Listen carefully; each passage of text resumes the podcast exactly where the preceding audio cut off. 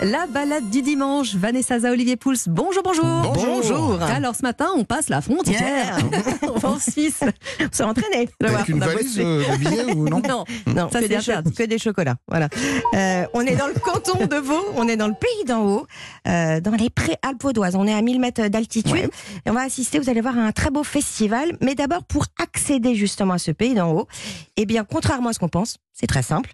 Il suffit de monter dans un train, le Montreux-Oberland-Bernois. Mhm. On embarque à Montreux, euh, donc on est au bord du lac Léman, hein, sur la Riviera. Et là, c'est parti. Et là, c'est un voyage dans le voyage, et tout en panoramique à travers les vignes, les montagnes, les tunnels. Mhm. Et on grimpe, on grimpe. On peut même grimper jusqu'à Interlaken, mais sans changer de train. Ah, c'est une nouveauté depuis 3-4 mois, grâce à une prouesse technique d'excellence que nous explique Myriam Desgaliers, qui est la directrice de l'Office du tourisme du Pays d'en haut.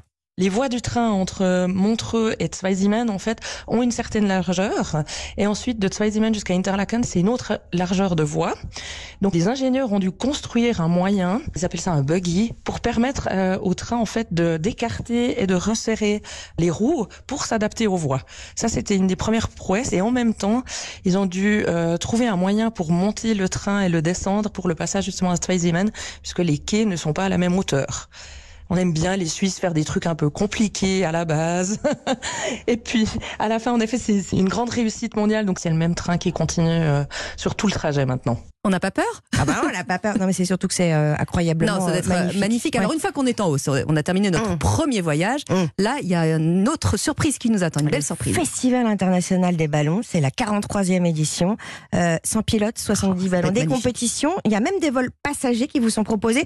Donc c'est un spectacle hyper coloré, vous en doutez, avec des formes de ballons complètement différentes. On a invité des animaux dans le ciel cette année. Ah oui. Il y a un kangourou, il y a Une une licorne, il y a même une vache. Euh, avec la tétine à l'air. Voilà. Ça se trouve où précisément alors? À Châteaudet, c'est la capitale de la montgolfière en Suisse. Donc l'aller-retour de Montreux à Châteaudet avec notre train coûte 40 euros, donc c'est raisonnable vu l'expérience qu'on vit.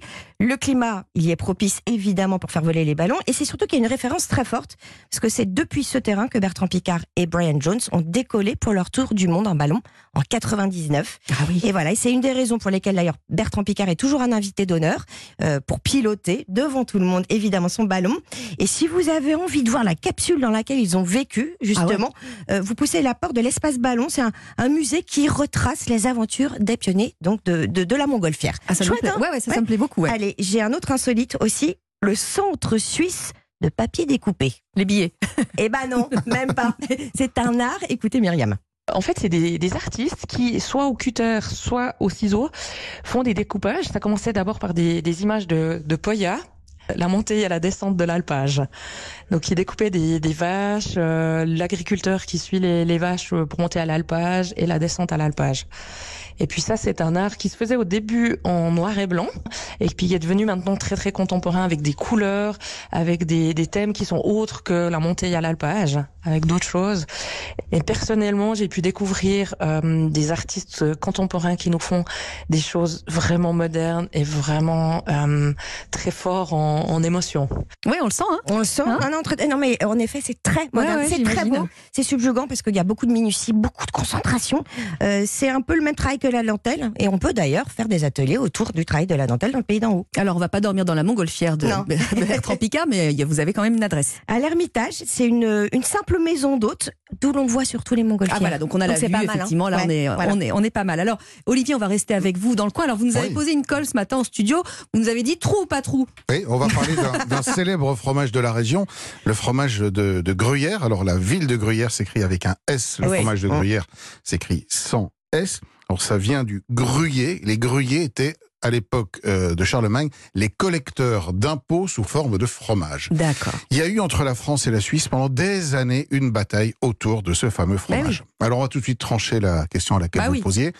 Le gruyère suisse n'a pas de trou. Vous nous en avez apporté en studio. Je vous en ai apporté et ça sent et c'est ça. bon. Oui, oui, sans- Tenez, vous nous le passez, oui, servez-. Servez-vous. Alors que le gruyère français a, lui, des trous. Alors on s'est longtemps demandé pourquoi.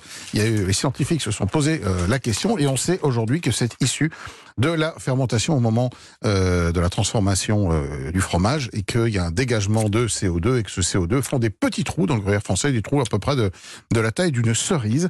Alors le gruyère, c'est un très vieux On fromage. vous écoute, mais on déguste en même temps. Mais je vous en prie. C'est un petit Euh, c'est un très vieux fromage qui remonte au XIIe siècle. Les premières traces remontent à 1150. Et en fait, comme beaucoup de ces fromages d'alpage, c'était une manière de conserver le lait, euh, notamment pour les périodes d'hiver durant lesquelles on en avait moins de lait frais. Et donc, on élaborait des fromages. La meule de gruyère fait autour de 50-60 kilos à peu près. Euh, Ce sont des fromages qu'on peut évidemment affiner.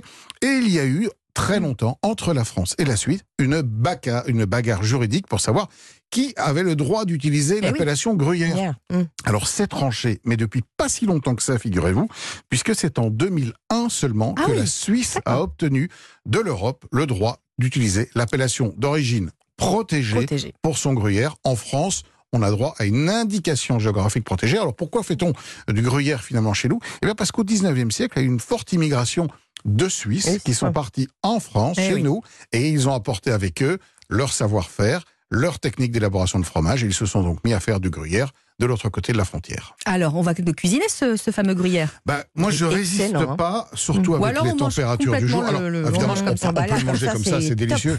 C'est Ah bon. c'est vraiment un fromage qui a du goût, c'est un peu l'équivalent de notre comté. hein, Mmh. euh, c'est Un peu salé, juste qu'il faut. salé. Ouais, j'aime bien, moi.